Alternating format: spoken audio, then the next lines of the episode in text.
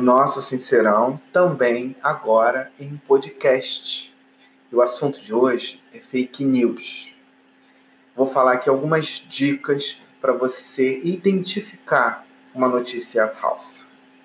Essa, essas dicas foram colocadas no Facebook, lugar onde a fake news ela é muito disseminada.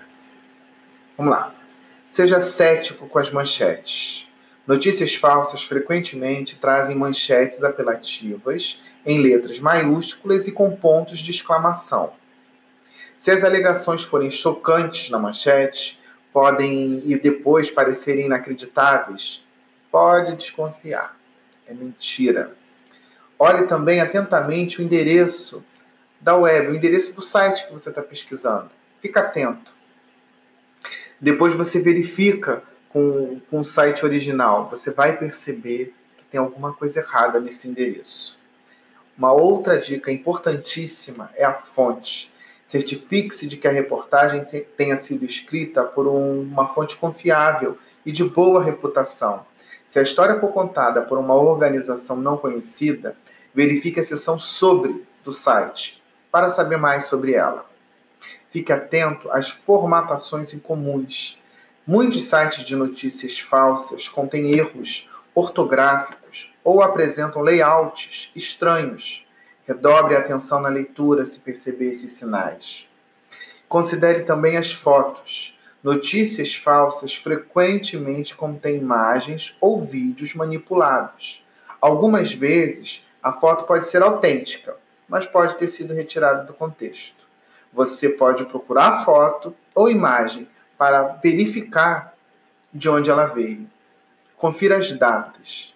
Essas notícias, esse tipo de notícia falsa, elas podem conter datas que não fazem sentido ou até mesmo datas que tenham sido alteradas.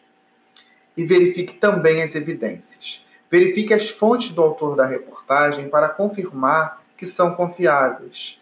Falta de evidências sobre os fatos ou menção a especialistas desconhecidos pode ser uma indicação de notícia falsa. E busque outras reportagens sobre o assunto. Se nenhum outro veículo na imprensa tiver publicado uma reportagem sobre o assunto, isso pode ser um indicativo de que a notícia, do que essa história que está sendo contada, é falsa. Se a história for publicada por vários veículos confiáveis na imprensa, é mais provável que seja verdadeira. A história é uma farsa ou uma brincadeira. Algumas vezes, as notícias falsas podem ser difíceis de distinguir de um conteúdo de humor ou sátira. Verifique se a fonte é conhecida por paródias e se os detalhes da história e o tom sugerem que podem ser apenas uma brincadeira. Fazer esse comparativo. Algumas histórias são intencionalmente falsas.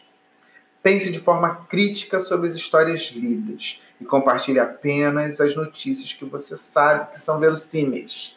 E eu sempre costumo dizer, sempre dou essa dica, né? Leu a notícia, leu aquela manchete, ficou com dúvida? Não compartilha.